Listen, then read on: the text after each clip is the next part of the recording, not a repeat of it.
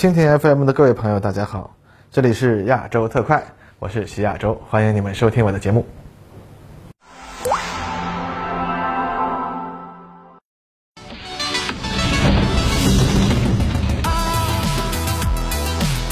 各位观众们，大家好，欢迎收看亚洲特快，我是在观察者网陪您聊外军的徐亚洲。本期节目，咱们就来说说最近网上大家都关注的一个国家——以色列。那么说到以色列的国防军啊，大家肯定都听说过不少关于它的传说和故事。而以色列呢，作为美国最紧密的盟友，可以几乎无阻碍地借助美国强大的技术实力来发展本国的军事技术。那么到了今天，以色列已经成为了美国军工产业的一个子品牌。而作为一个独立经营的子品牌呢，它的发展思路和技术路线又和美军有着明显的区别。其自行研制的武器系统啊，虽然技术比高大上的美国武器总是要低一些，但呢，都极其适合以色列自身的特殊国情，甚至可以说比美军武器设计还多了一分灵气，独具特色。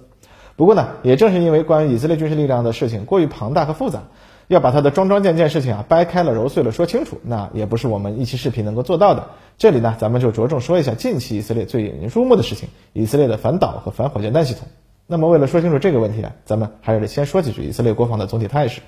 追根溯源，以色列这个国家的立国之本是什么呢？那就是以色列国防军啊。大家都知道，以色列是在二战后才建立起来的国家。来自全世界各地的犹太人怀着对二战中本民族遭遇伤痛的强烈的愤恨，决心要在这片故土上建立起属于自己的国家。那后面的历史呢，大家都都知道了。咱们这里啊就不多做道德评判，反正以色列就存在了，并且啊就是这么好勇斗狠、不讲道理了。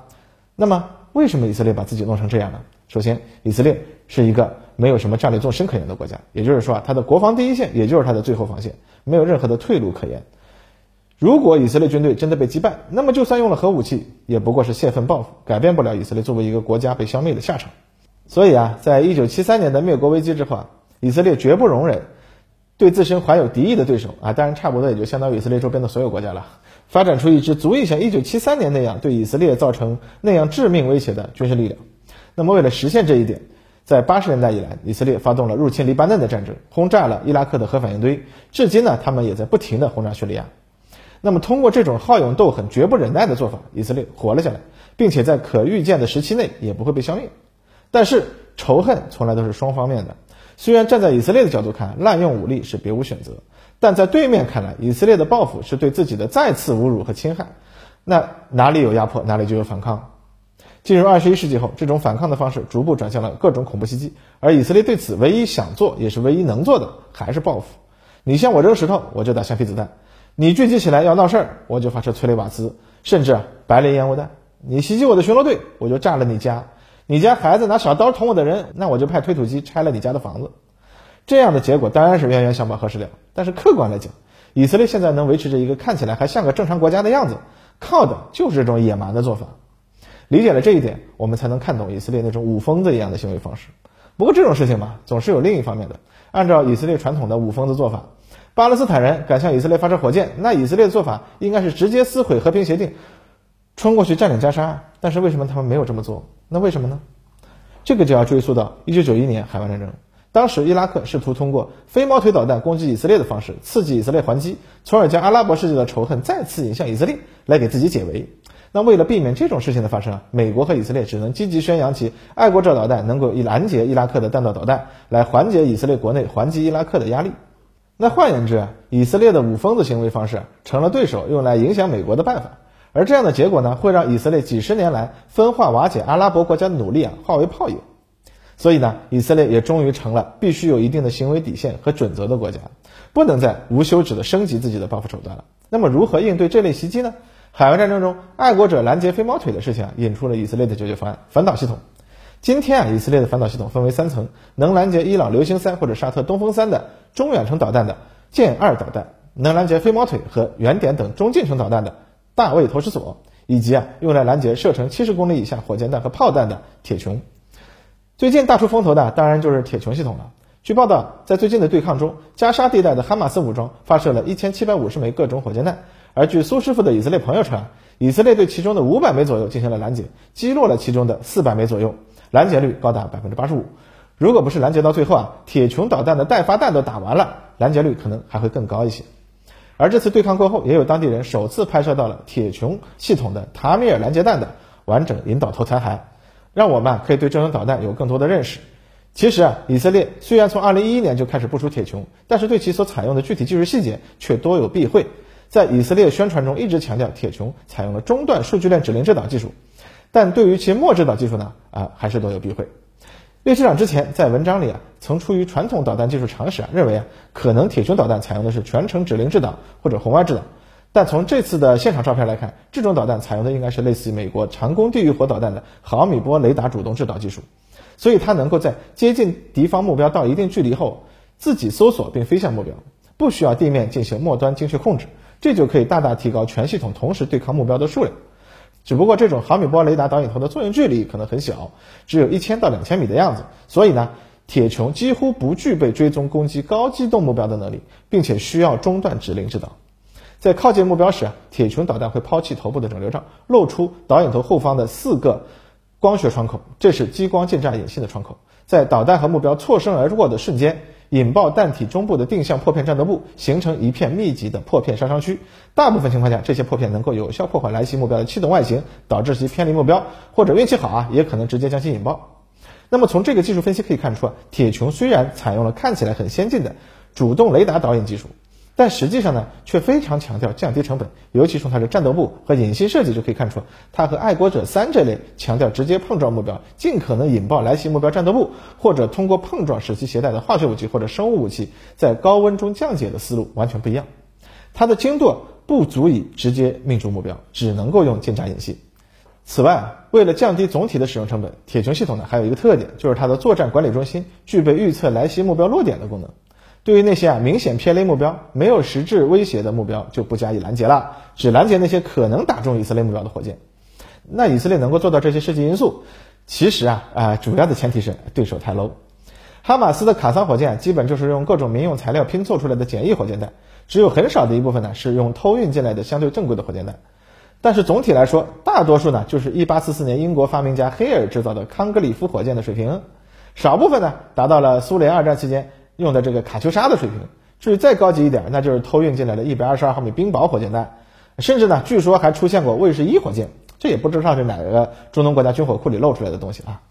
所以一千七百多发火箭弹打出来，以色列呢也只对其中的五百枚进行了拦截，因为它大部分火箭根本就没有奔着以色列目标过去啊，而且这些火箭弹由于射程较短，因为空气阻力因素，在进入下降阶段的时候啊，速度都已经是亚音速了。而且其弹道轨迹也完全可以简单的预测和跟踪。最后呢，由于以色列对加沙地带的严密封锁，哈马斯的火箭弹数量也不可能达到让铁穹完全无法应付的程度。这次的一千七百五十枚，应该也已经是积攒了好几年的全部存货了。不然呀，哪怕是再来一次这样规模的对抗，以色列的铁穹系统只怕也是受不了了。正是因为对手太弱，以色列才能够用一个价格尽可能低廉的导弹系统来进行拦截。那其实吧，卡桑火箭这类的目标，现役比较先进的防空系统都是可以拦截的。比如说，之前我军宣传材料中啊就提到过，我们的肩扛式防空导弹在得到信息化系统支持后，甚至可以拦截敌机空投的炸弹。那肩扛式导弹的价格呢，也就是一枚几万美元，不比铁穹贵嘛。所以说，铁穹性能上也并没有真的有多么的惊人。不论如何，应该承认，能把拦截弹的价格控制在四万美元的水平上，一次性拦截几百枚来袭的导弹，并且取得如此的拦截效率。以色列的系统整合能力，尤其是铁穹的目标分配和作战管理软件设计，都可以说是相当高水平的。当然了，其实铁穹系统的价格不菲，一套系统的价格据称达到五千万美元，其中大头当然是高性能的雷达和作战指挥控制系统了。拦截弹呢，反而只是一小部分。它的作战系统能够同时跟踪两百个来袭目标，并分批次控制拦截弹，先后加以拦截。铁穹的每套系统也就是一个发射连，一般有三到四个发射单元，每个单元备弹二十枚。采用集装箱式的发射器，再装填时间呢仅需十几分钟。不过从这次的战斗情况来看，由于哈马斯火箭一次性发射出来的实在是太多了，而且还投入了射程达到一百二十公里的火箭弹，已经超出了铁穹的拦截能力范围。因此呢，有不少火箭弹是铁穹系统打完待发弹来不及装填而漏过的。因此呢，虽然以色列取得了号称百分之八十五的拦截率，但火箭弹呢也造成了以色列有数百人的伤亡。可见，某种意义上来说，铁穹仍然是一个让以色列人相信自己受到了保护的系统。让大家啊看着夜空中这个壮观的拦截景象，发出“哇，好厉害”这样的感慨，那才是这个系统最重要的任务。而在列车长看来，除了哈马斯的火箭弹太 low 啊，以色列能够坚持使用铁穹给自己打伞，那还是有美国的支持。据悉啊，以色列研制铁穹系统过程中啊，得到了美国累计十亿美元的资金支持，而此后以色列使用铁穹导弹的费用也全由美国的军事援助经费包圆儿。所以有些朋友说啊，以色列用几万美元的导弹去拦截不到一千美元的火箭弹是个亏本的买卖。那这事儿吧，一方面有美国爸爸兜底啊，人家以色列根本不在乎；另一方面，如果不拦截，那这火箭弹掉下来造成以色列人员财产损失有多大呢？当然，更重要的是啊，如果没有铁穹系统，以色列只能不停地对哈马斯控制区进行大扫荡。尽可能的消灭哈马斯的火箭制造设施和抓捕相关人员。那在这个过程中，以色列又要消耗多少的人员物资经费，又要面临多少哈马斯的伏击呢？再被抓几个士兵当人质，那就更要命了。那以色列还得再报复回去。那对于美国来说，这个政治代价可就更大了。那正是因为对手太弱，加上美国全额报销这两个最根本的因素，才让以色列开发并大规模使用了铁穹这种独树一帜的武器系统。那当然，以色列作为世界上主要的军火商之一啊，他们也积极想要向外推销铁穹系统。截至目前，他们已经和阿塞拜疆、罗马尼亚和印度签署了意向合同。而美国呢，也为了进行陆军战术防空系统的这个对比研究，啊，采购了两套系统和四百八十枚导弹。此外呢，还有韩国及其他若干欧洲国家都采购了铁穹系统的 ELM 二零八四雷达系统。据消息啊，我国台湾地区的这个防务部门和所谓的中科院也设法考察过铁穹系统。因此啊，还有台湾媒体啊曾经大谈啊，如果我们台湾买了这个铁穹系统，共军的野层火箭炮就不足为惧了啊什么的，啊这个吧啊，咱们啊先说说美国、韩国和印度等国军方考察铁穹系统后得出的一个共同结论嘛，那就是这套系统的实战意义很有限。首先啊，就是因为铁穹啊是针对卡桑火箭设计的，它过于特殊化了，几乎不能用来拦截其他的空中目标。雷达导引头的探测距离太短，市场也过于狭窄，敌机稍作机动就能让导弹抓瞎。此外，它的战斗部也不适合攻击其他类型的目标，比如说，如果敌方目标在你导弹前方位置飞行，那导弹就完全无法攻击。再加上铁穹的控制系统也完全无法让导弹做出过载足够大的动作，导弹本身的飞行速度呢啊也不是很快。总之呢，这种火箭就干不了比拦截卡桑火箭更复杂的任务。其实啊，美国、俄罗斯等国都有执行类似铁穹导弹任务的导弹。洛克希德公司就曾为美国陆军开发了一种微型导弹，称为微型直接命中杀伤导弹，缩写 MHTK。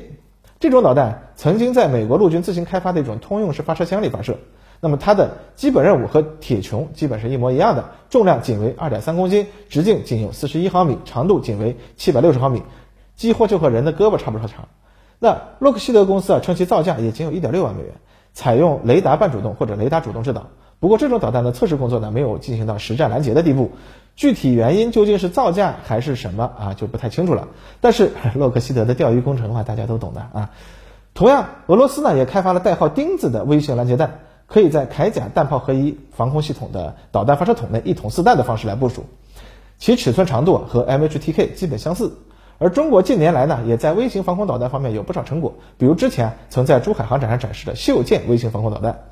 那换句话来说，世界上几个主要大国只要愿意，都能制造出比铁穹系统更加复杂和先进的小型防空导弹来拦截火箭炮和导弹。但是为什么大家都没有大量装备这种系统呢？那主要是因为啊，对于大国来说，要是让敌人用射程七十公里以下的火箭或者大炮攻击自己的城市目标，那军方负责人可能就不是引咎辞职那么简单了吧？至于说野战部队要是碰上这类袭击呢？啊，对于机械化部队来说，机动起来那才是最好的防炮击的办法呀。所以各大国在这个领域主要还是让那些更高级的短程防空系统，在部队不得不停下来的时候提供一下掩护就完事儿了，不会专门去开发一套类似铁穹这样的系统。当然，更重要的是啊加强战场信息搜集和打击能力，快速消灭敌人的远程炮兵和火箭炮部队，从源头上阻止敌人的攻击。那对于台湾来说呢？啊，他们要对付的对手啊，只有在登陆上岸以后才会用上能够让铁穹系统能够拦截的那些火箭和炮兵武器。而跨海峡打过来的导弹和火箭弹，最少射程也要一百五十公里，完全超越了铁穹拦截目标能力的上限。所以啊，铁穹对于台军来说，其实完全是没有实际意义的装备。而且一个连五千万美元，也真心实意的是贵的不行哦。有这钱，台军可以多部署一套天宫三导弹啊。天宫三就算技术上也不怎么先进，但是至少啊，用途范围和射程都远超过铁穹啊。那选哪一个不是一目了然了吗？也正是因为这个原因，台湾的所谓中科院和防务部门自己得出了一个结论：铁穹系统不适合台军需求，不建议采购或者研制类似的系统。